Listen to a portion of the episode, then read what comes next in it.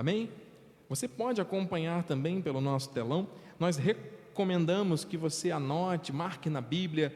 A Bíblia é um livro para ser estudado, para ser compreendido à luz da revelação, não é um livro de interpretação humana. Você não lê a Bíblia como se lê um romance, um jornal, não, não. A palavra da graça de Deus, ela é revelada a nós por meio do Espírito Santo. Então, nós vamos receber um alimento hoje muito sólido, consistente da parte do Senhor. O texto base está em 1 Pedro 5,12. Enquanto você abre a palavra, eu quero é, mais uma vez agradecer ao Senhor Jesus por estar sobre esse altar, em total submissão à vontade do Espírito. Eis-me aqui, Senhor, para te servir. Quero agradecer a minha família, minha esposa, nossos filhos, Bispa Renata, Mateus, Maite e Maiana, que são força para a minha vida. Obrigado, esposa. Domingo estaremos todos aqui juntos para a glória do Senhor. Quero agradecer ao nosso apóstolo Miguel Ângelo também, bispo primaz do nosso ministério pela confiança e apoio incondicionais. E por você, meu irmão, minha irmã, você ovelha de Cristo, você que está aqui por um querer de Deus. Vamos avançar de acordo com os propósitos eternos do Pai. Diz assim o texto em 1 Pedro 5,12: Por meio de Silvano, que para vós outros é fiel irmão, como também o considero, vos escrevo resumidamente, exortando e testificando de novo que esta é a genuína graça de Deus, nela estai firmes. Que essa palavra nos edifique, fortaleça e revele a vontade do Pai. Firmes na graça. Vamos orar? Pai amado, Pai bendito. Deus soberano, eterno, Deus forte e maravilhoso. Nos rendemos aos teus pés. Que seja mentiroso todo homem verdadeiro, Deus. Fala-nos, por favor, Pai, nós te pedimos, por meio da tua palavra nesta hora, não aquilo que nós queremos, mas aquilo que precisamos receber. Oh Senhor, usa os meus lábios, as minhas cordas vocais, que eu diminua para que tu cresças e seja 100% Deus a transmitir aquilo que nós necessitamos. Ó oh, Senhor, assim oramos, assim te agradecemos. Para a glória de Deus Pai, todos digam amém, amém e amém. Graças a Deus. Deus está nesse lugar, amados. E a palavra dele não volta vazia cumpre desígnios e propósitos eternos de antemão preparados para as nossas vidas. A partir de hoje, durante algumas semanas, o Senhor vai trazer às nossas vidas uma revelação muito forte para estes dias, para este tempo. A palavra da graça de Deus, na qual nós vamos estabelecer um caminhar com firmeza. Quando a Bíblia mostra a figura da casa sendo construída sobre a rocha, em contraste com a casa sendo construída sobre a areia, ela deixa muito claro que quem constrói a casa sobre a areia é quem ouve a palavra, porém não pratica. Não são aqueles que não ouvem, são aqueles que ouvem, porém não praticam. E aqueles que constroem a casa sobre a rocha são aqueles que ouvem e que a palavra encontra morada no coração e na mente, e isso leva a uma vida diferenciada, porque existe uma bússola, existe um manual de instruções, existe um direcionamento, uma voz dizendo: Este é o caminho, andai por ele. Então eu tenho convicção no meu espírito que você que é parte da eclésia, parte do corpo de Cristo, não quer ter a sua vida, a sua casa construída sobre a areia. Mas você, como eu, quer ter a sua casa construída sobre a rocha, amém? Por isso, amados, essa firmeza, esta estabilidade, não é gerada por nós, não é gerada pelo homem, mas pelo Deus que nos criou para o louvor da sua glória. E ele deixou para nós princípios a serem seguidos. Esses princípios estão na Bíblia. Porém, nós temos que entender que a Bíblia, ela tem momentos de alianças estabelecidas por Deus com o ser humano em épocas específicas. No princípio, quando Deus criou todas as coisas, e Ele criou o ser humano, a sua imagem e semelhança, Ele chamava Adão e Eva de Adão, porque eram um corpo só. E o homem dominava sobre a terra.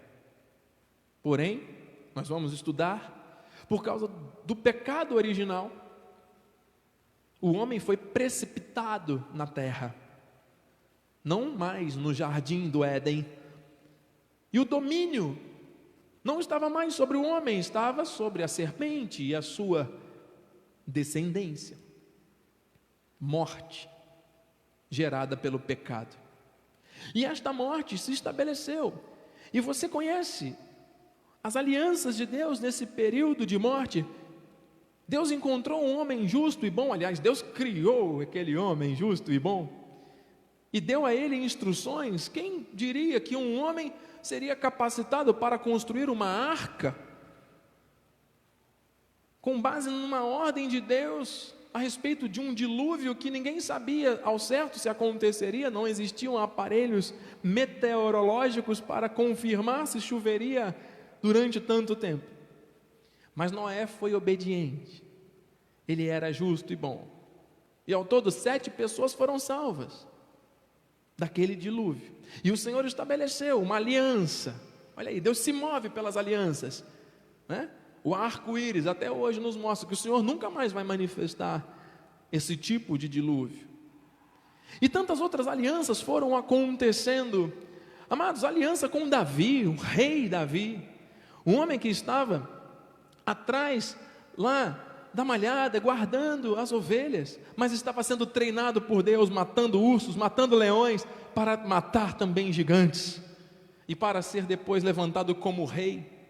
E apesar de ter sido ungido como um rei escolhido por Deus, como parte da descendência do Senhor Jesus Cristo, ele também foi suscetível a erros. Ele cometeu falhas gravíssimas recebeu consequências pelas falhas cometidas, mas não deixou de ser um homem segundo o coração de Deus, o salmista Davi, o rei Davi. Deus se moveu com alianças através de Moisés, tirado das águas. Ele disse não para aquela vida de opulência, de ostentação com Faraó. Ele foi criado como se fosse filho da filha de Faraó, ele estava ali tendo acesso ao que havia de bom e de melhor, e o povo escravizado. Quantos queriam estar no lugar de Moisés? Mas Moisés disse: Não, eu quero estar com os meus irmãos, porque eu sou deles. E foi ele que Deus usou para libertar o povo que estava debaixo de jugo de escravidão. E Deus mandou várias pragas para mostrar a sua fidelidade, grandeza e propósito. Moisés andou com o povo murmurando no deserto durante muitos anos, mas o Senhor estava ali direcionando tudo, a sua nuvem de fogo, de fumaça, conduzindo. O sinal de Deus, a travessia do Mar Vermelho, as alianças, Deus se moveu. E Deus deu algo a Moisés muito especial, que naquele momento o povo precisava de normas, de princípios rígidos, porque o povo vinha de um regime de escravidão muito grande, desde a Babilônia, para se estabelecer como nação. Não poderia ser algo que remetesse a uma plena liberdade naquele momento. Veio a lei, com os dez mandamentos no Sinai e os 613, que são 325 se referenciando a aos dias do ano, 325 mandamentos e 208 ordenanças, somadas 613, que é o número de ossos que nós temos no corpo. Por isso 613. E o povo de Israel viveu com base nesses mandamentos, chamados de lei, lei de Moisés. Esta lei foi muito importante. Diz a Bíblia que a lei foi boa, só que a lei serviu de aio até Cristo. O que é aio? Aio é tutor, condutor, é aquele cuidador de alguém que precisa de ajuda, é aquele que conduz, é o aio. Então a lei serviu de aio. A Bíblia fala que Jesus cumpriu a lei. Ele não revogou, ele cumpriu para estabelecer uma nova aliança, na qual estamos vivendo até hoje. Que aliança é essa? É um pacto de maiores e superiores promessas. Quando a mudança de sacerdócio não é mais Moisés, agora é Jesus ressuscitado, há também mudança de lei. Então não é mais a lei de Moisés que vigora, mas a lei do Espírito e da vida. Nós estamos vivendo a era da graça. E Deus se move através desta aliança com a sua igreja. Você está entendendo? Deus sempre se moveu através de alianças. E a aliança que ele estabelece com o seu povo neste tempo é a graça. Por isso nós temos que ter muita clareza a respeito do que Jesus Cristo fez por nós e através de nós, deste amor incondicional que nos alcançou, nos perdoou, nos livrou sem merecimento algum da parte do homem, mas por causa da misericórdia infinita deste Deus, em cumprimento de toda a visão profética, que desde o princípio o homem foi, ao ser precipitado, quando começou em Adão, o homem foi precipitado na terra, a morte se estabeleceu por causa do pecado. Aquela árvore da qual o fruto foi consumido por Adão e Eva, é a árvore do conhecimento do bem e do mal. Só que havia uma segunda árvore no paraíso, você se recorda? É a árvore da vida eterna. O Senhor Jesus, ao se manifestar em carne e ao entregar a sua vida na cruz para tomá-la de volta, ele perdoa ele limpa a nossa vida, Ele restaura, Ele tira da morte. Nós fomos encontrados mortos em pecados e delitos, mas Ele nos deu vida, e vida em abundância, glória a Deus. Glória a Deus. E esta vida abundante é a vida eterna. Ou seja, Ele restabeleceu aquilo que no princípio já tinha sido ligado na terra, na cruz. A graça de Deus traz vida. A graça de Deus traz esperança, a graça de Deus não condena, não joga no inferno, a graça de Deus não traz condenação, peso, não. A graça de Deus traz perdão, justiça, amor, a fidelidade de Deus manifesta de maneira soberana, a aliança da graça que nos traz firmeza. Por isso, amados, nesse, nessa introdução, e nós vamos estudar isso com detalhes durante algumas semanas, porque isso é muito profundo, isso é para o nosso crescimento espiritual. O Senhor quer que nós vivamos de maneira firme na Sua genuína graça. A compreensão e a revelação desta graça vai gerar transformação de vidas neste tempo. Nós vamos aprender a, a nos relacionarmos com Deus como Ele quer. Nós vamos aprender a nos ver como Ele nos vê. Nós vamos aprender a usar a palavra que é a espada do Espírito da maneira correta e não da maneira conveniente para nós. Amados, grande parte do povo de Deus nesta terra busca as bênçãos.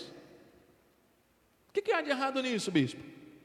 É, há de errado que as bênçãos não podem vir antes do abençoador. Deus quer relacionamento com a sua noiva, Deus quer relacionamento com a sua igreja. E grande parte das pessoas está buscando o quê? O seu desejo, a sua vontade. Porque eu quero isso, porque eu quero aquilo, porque eu quero aquilo outro. E muitas vezes colocam as suas vontades diante de Deus e às vezes chegam a dar ordens em Deus, como se ele fosse mordomo do homem. Ouça, Deus não é nosso mordomo, nós é que dependemos dele. Ele é soberano, Ele é o Senhor da nossa vida, Ele nos comprou a preço de sangue. Ó, eu amo a palavra, que este amor se manifeste na tua vida, na tua família, porque amados, o que está faltando neste momento, sobre as famílias, sobre as vidas, nestes dias maus, é este amor está se esfriando, as pessoas estão cada vez mais distantes umas das outras, seja pelo isolamento social, seja pela internet, a tecnologia que está afastando as pessoas, e seja pela falta de conhecimento da palavra. Deus não quer isso. Deus quer uma igreja, ainda que respeitando os protocolos presenciais deste tempo, mas uma igreja literalmente unida, aquecida pelo seu amor, com a sua casa estabelecida e construída sobre a rocha que é a palavra da graça que traz firmeza. Vamos avançar nisso. Vamos mergulhar, amados, nisso, porque Deus quer ser conhecido através do nosso relacionamento com Ele, não através de teorias, não através de é, é, decorebas, desculpe a expressão aqui, de nós decorarmos os textos bíblicos. Deus não quer os textos decorados, nada mal, nada contra isso, mas Deus quer não só os textos decorados, mas Ele quer os textos vividos. Porque a palavra tem que transformar a nossa vida. Não adianta a pessoa saber a Bíblia de fio a pavio e não praticar, e não manifestar o fruto do Espírito, e sair da igreja e continuar tratando mal uma pessoa, sendo desonesta, agindo como o mundo, agindo como se não tivesse sido resgatado por essa graça.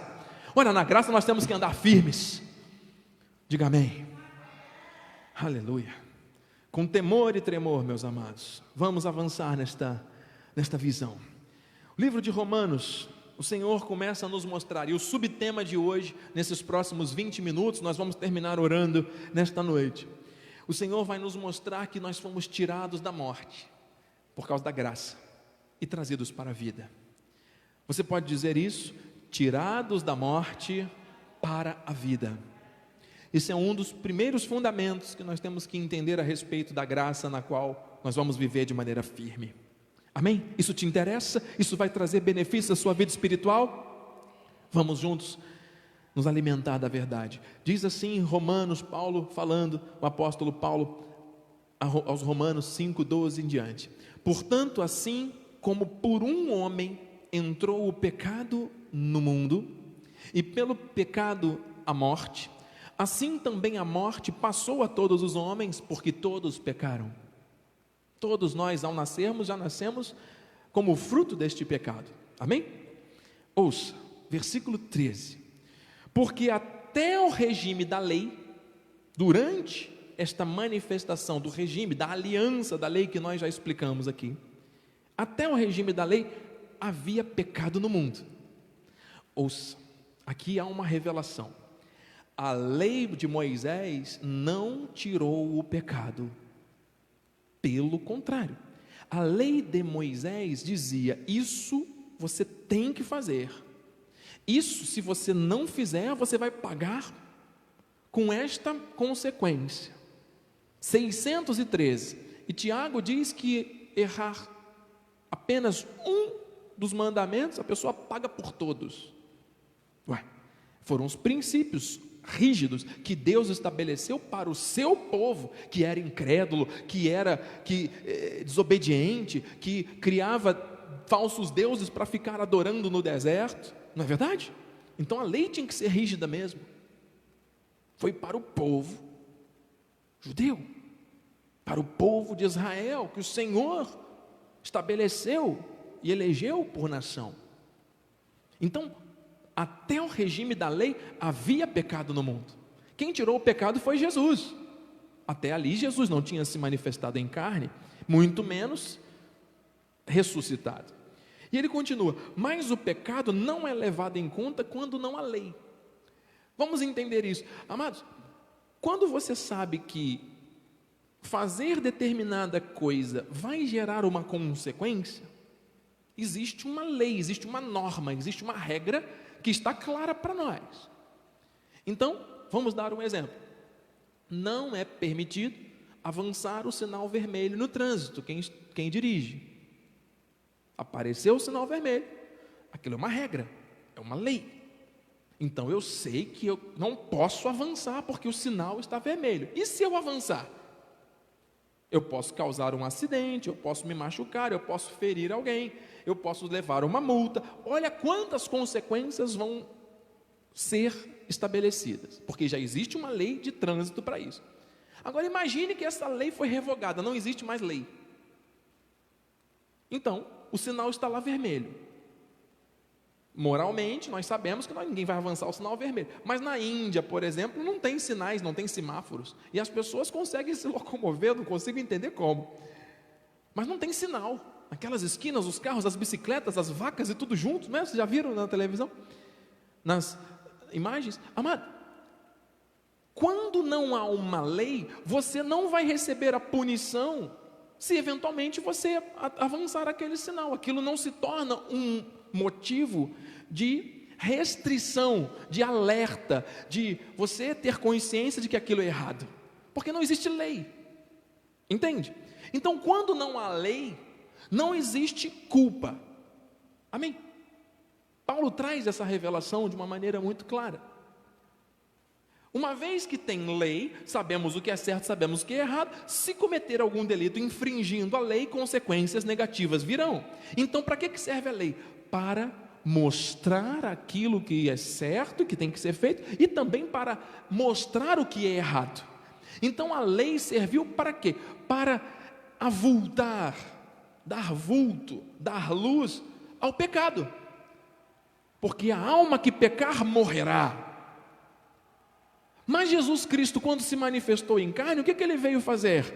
Ele veio tirar o pecado e o poder da morte gerado por este pecado. Você está entendendo? Ele cumpriu a lei. E Jesus foi o fim da lei. Então, sem lei, não há mais condenação. Mas existe vida. Existe vida. Meu Deus, isto é revelação. Então ele diz no versículo 14: Entretanto reinou a morte, olha, desde Adão até Moisés. Uau! Mesmo sobre aqueles que não pecaram à semelhança da transgressão de Adão, o qual prefigurava aquele que havia de vir. Adão, o primeiro Adão, prefigurava Cristo. E aqueles que não pecaram durante este período entre Adão e Moisés, e depois você, nós vamos ver que isso se perdura até João Batista, estes pecados geravam morte, porque Jesus não havia se manifestado ainda. O Espírito não havia, uma, nova aliança de perdão e de graça ainda não havia se manifestado.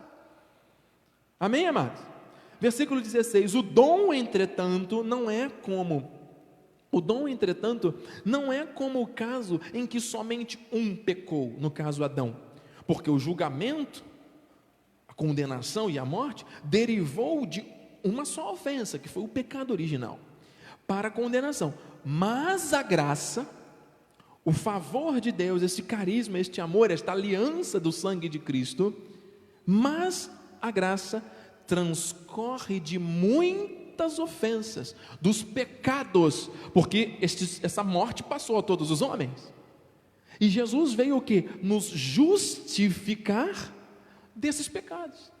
Veio cumprir a lei em nosso favor para a justificação.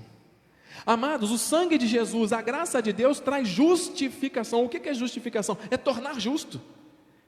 O Senhor me justificou e te justificou espiritualmente por causa do seu sangue derramado na cruz. E o que, que você fez para merecer? Nada. O que, que você fez para conquistar isso? E o que, que eu fiz para conquistar isso? Nada. Que amor é esse? Incondicional. Tendo nos encontrado mortos em pecados, nos deu vida e vida em abundância. Aleluia. Amados, esta revelação tem que trazer firmeza para a tua vida. Versículo 19: Porque, como pela desobediência de um homem, Adão, muitos se tornaram pecadores, assim também por meio da obediência de um só, o Senhor Jesus, muitos se tornaram, se tornarão justos. Muitos, queridos, Igreja de Cristo, com santo temor, eu não estou falando nada que eu quero aqui, eu estou submetido à vontade do Senhor nós estamos ouvindo aquilo que Deus quer que nós ouçamos esta noite. Ele tem preparado algo bom para a minha vida e para a tua vida. Isto aqui é uma revelação do Espírito para a sua igreja. Ele não falou todos, ele falou muitos. Por causa da obediência, por meio da obediência de Jesus, de um só, o Senhor Jesus Cristo, muitos se tornarão justos. Ele não falou todos, ele falou muitos. Meu Deus, entende agora por que, que a casa de grande parte daqueles que dizem que conhecem a Deus, da boca para fora, parece que está sobre a areia? Porque a firmeza não está sobre o fundamento da aliança presente, mas muitas vezes está baseada naquilo que a pessoa criou na sua mente, ou até com base nas tradições religiosas. As tradições religiosas são um ponto a ser pensado espiritualmente, amado. Nós estamos no ano 2020. A igreja primitiva, até o ano de 1517, viveu em desvio pleno da palavra. Um dos primeiros imperadores, para aqueles que não conhecem a história, que traz a base para a igreja na terra. Um imperador de nome Constantino fez algo abominável no século III da história cristã, no início da igreja primitiva. O Senhor Jesus havia sido assunto, deixou o Espírito ali em Pentecostes, e o cristianismo começava a se estabelecer e aquilo começava a chamar a atenção do imperador.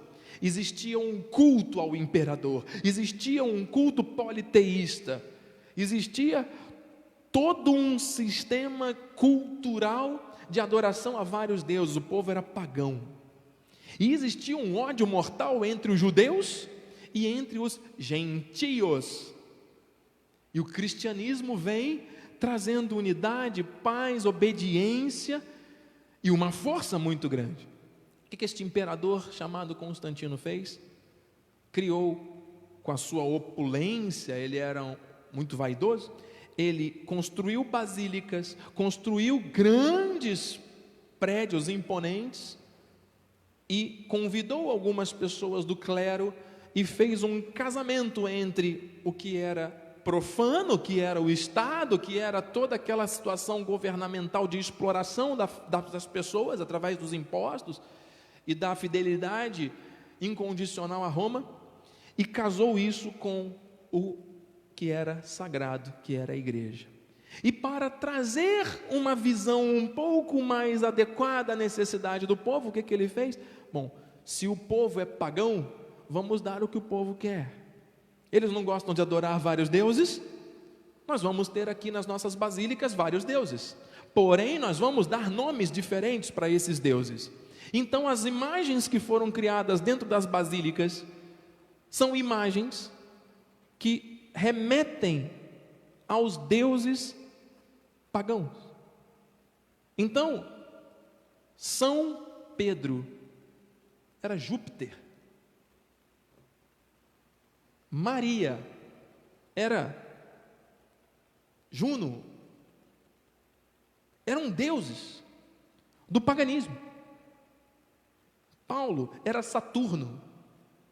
Os fundadores de Roma, Remo e Reno, eram filhos de uma loba.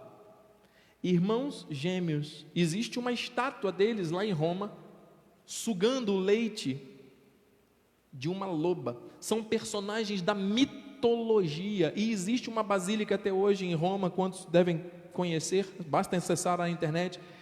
Igreja de São Remo e São Reno. Remo e Reno são figuras folclóricas da mitologia. E existem basílicas até hoje lá em Roma, em homenagem a São Remo e a São Reno.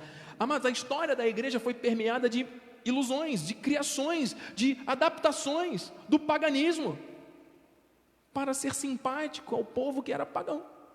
A verdade não era vivida nem pregada. 1517 anos dessa forma, dogmas atrás de dogmas. Amados, eu falo isso com todo respeito, porque a palavra tem que ser pregada. Eu não estou aqui criticando a fé de ninguém, não. Nós estamos aqui trazendo luz aquilo que Deus quer que seja trazido luz, a graça de Deus. Nós temos que estar firmes na graça, amado. Nós não podemos fechar os olhos e achar que tudo, tudo tem um motivo. Por que, que estão acontecendo essas coisas? Porque se a casa está sobre a areia, amado, a Bíblia fala que onde a igreja de Cristo chega, tem que haver bênção, tem que haver paz. E o que, que acontece com a igreja de Cristo na terra? Quantas vergonhas, quantas pessoas usando a Bíblia sendo motivo de escândalo, sendo motivo de chacota, sendo motivo de mau testemunho, lideranças que foram assumir é, é, posições governamentais que trouxeram mal, muito mal, usaram de forma errada o dinheiro do povo. Amados, isso é uma abominação.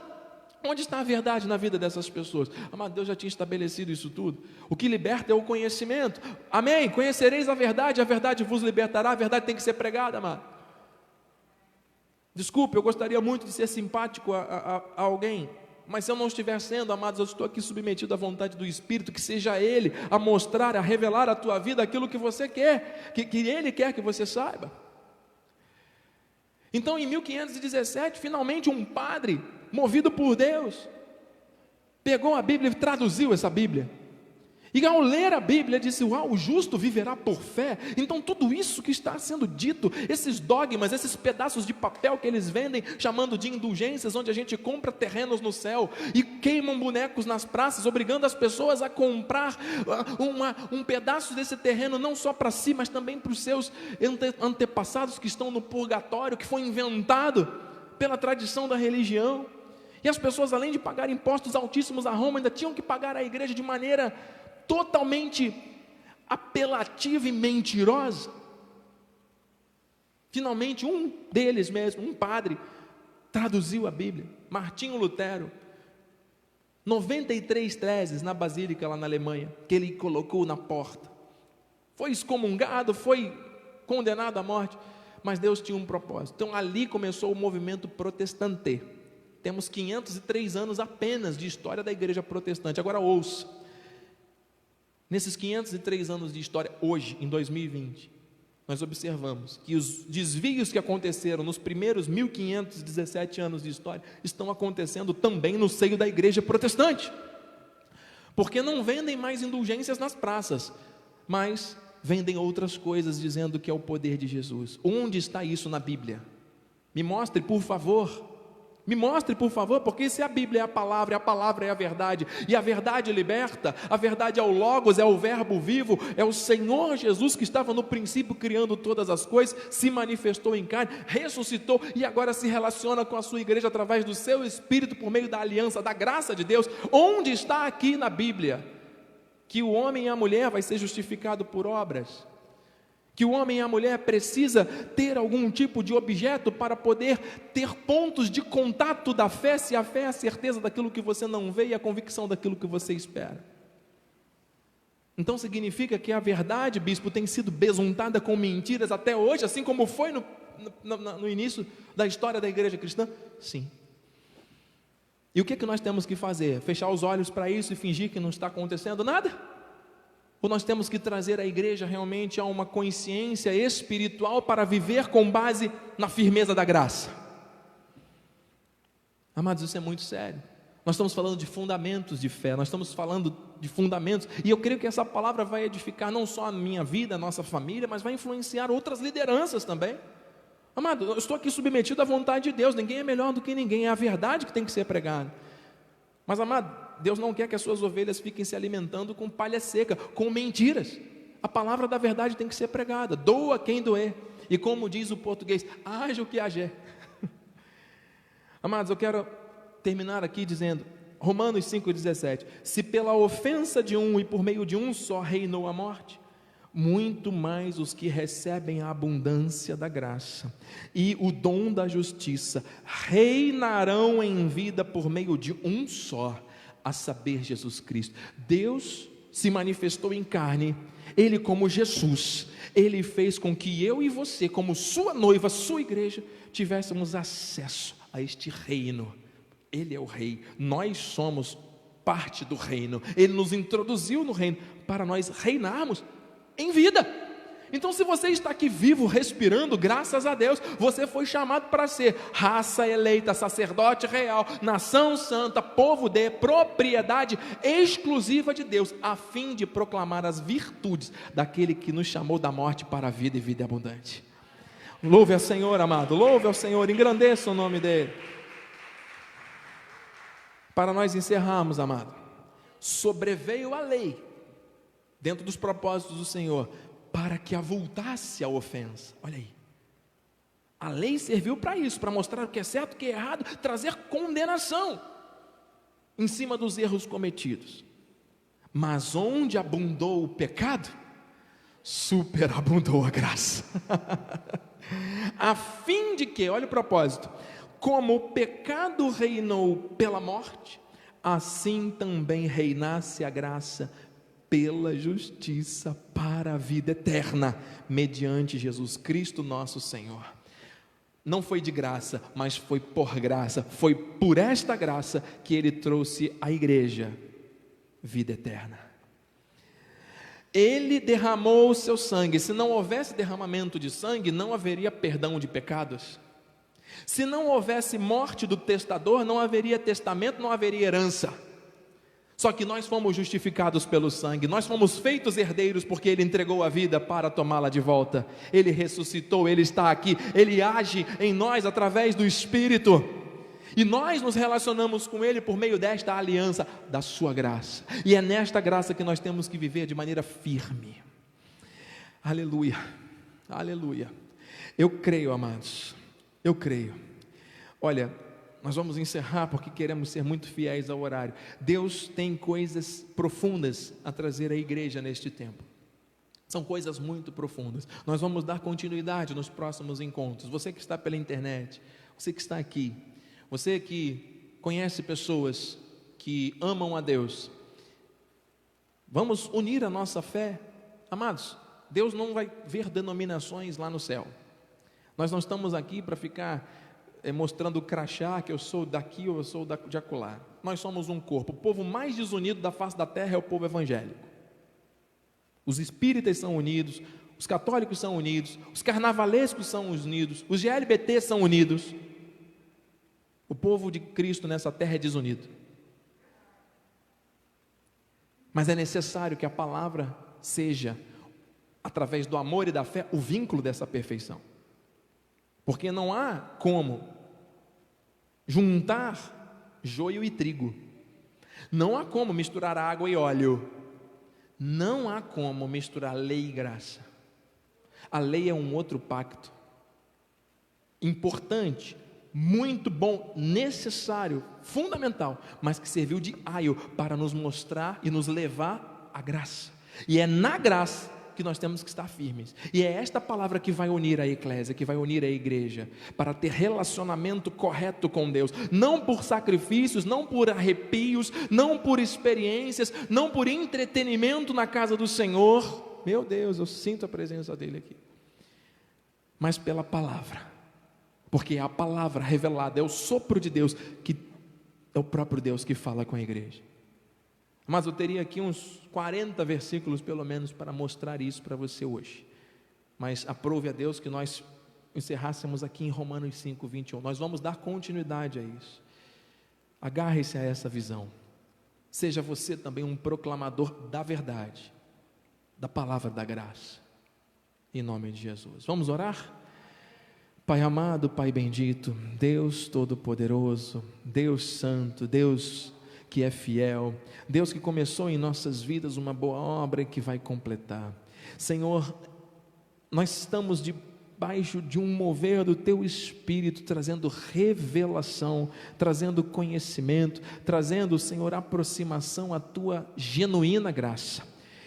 Eu creio que isso vai remover todas as impurezas do coração e da mente dos teus eleitos, da tua noiva, da tua eclésia, da tua igreja na face da terra. É esta palavra revelada que vai trazer para nós crescimento não é um evangelho de conveniência, não é um evangelho de é, é, trocas ou barganhas, não é um evangelho, Senhor Deus, que é voltado para o, o querer do homem, mas é a tua vontade sendo estabelecida neste tempo para a terra para a sua noiva.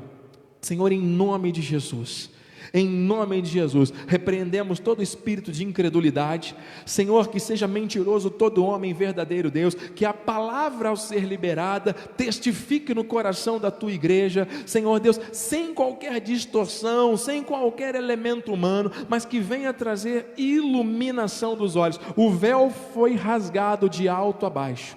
Nós temos livre acesso ao Santo dos Santos. O Senhor se ofereceu para trazer a nós estes benefícios da graça, e nós queremos viver firmes sobre esta palavra, em nome de Jesus. É isso que o Senhor está nos direcionando, é isso que nós estamos recebendo. Senhor Deus, destapa os ouvidos, ilumina os olhos, testifica, Senhor Deus, confirma, Senhor, ainda que pessoas passaram anos da sua vida ouvindo de maneira diferente, Pai, a tua palavra ela se renova, é revelação. Ninguém aqui é dono da verdade. O Senhor é a verdade e a vida.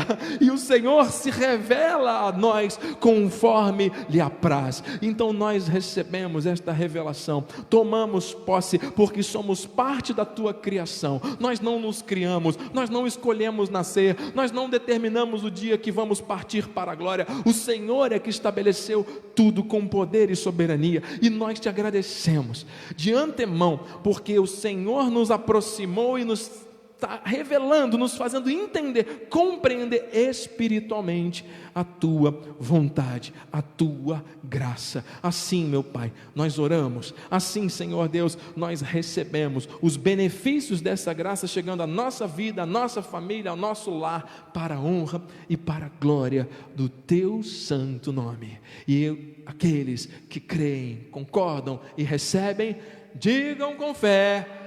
Amém, amém, amém. Assim seja. Assim disse o Senhor. Aplauda Jesus, Ele é santo. Glória a Deus. Santo é o Senhor. Obrigado, meu Deus. Vamos ficar de pé, meus amados, minhas amadas. Chegamos ao final.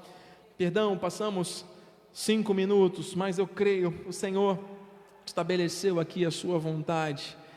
Amados, oh, eu temo e tremo, queridos eu temo e tremo. Queridos, olha, Deus está com pressa, querendo que a Sua palavra chegue aos corações.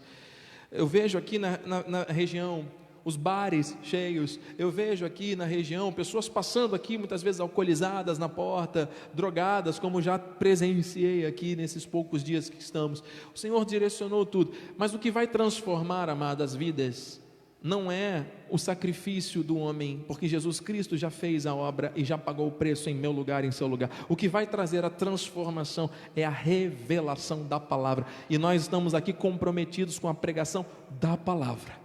Da palavra para a glória do Senhor. Estenda suas mãos aos céus, vamos dar a bênção final. Pai amado, te agradecemos, te louvamos, te exaltamos pela revelação que o Senhor trouxe às nossas vidas esta noite.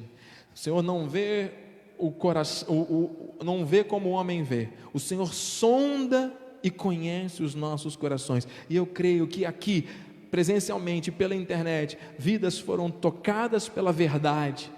As impurezas estão sendo removidas. Está sendo estabelecido o fundamento verdadeiro da tua graça e nós vamos manter firmes essa confissão. Que os teus anjos agora se acampem ao nosso redor, nos levem em segurança ao nosso destino. Oramos para uma noite abençoada. Aqueles que têm dificuldade de dormir, profetizamos que essa noite terão o sono dos justos, Senhor, em nome de Jesus.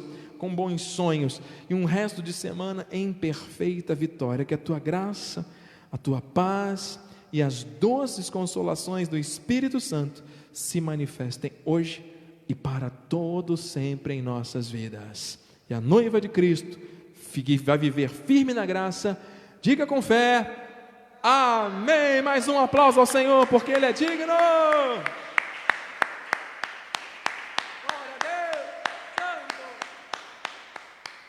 A alegria do Senhor é a nossa força. Vai nessa força, meu irmão. Deus é contigo.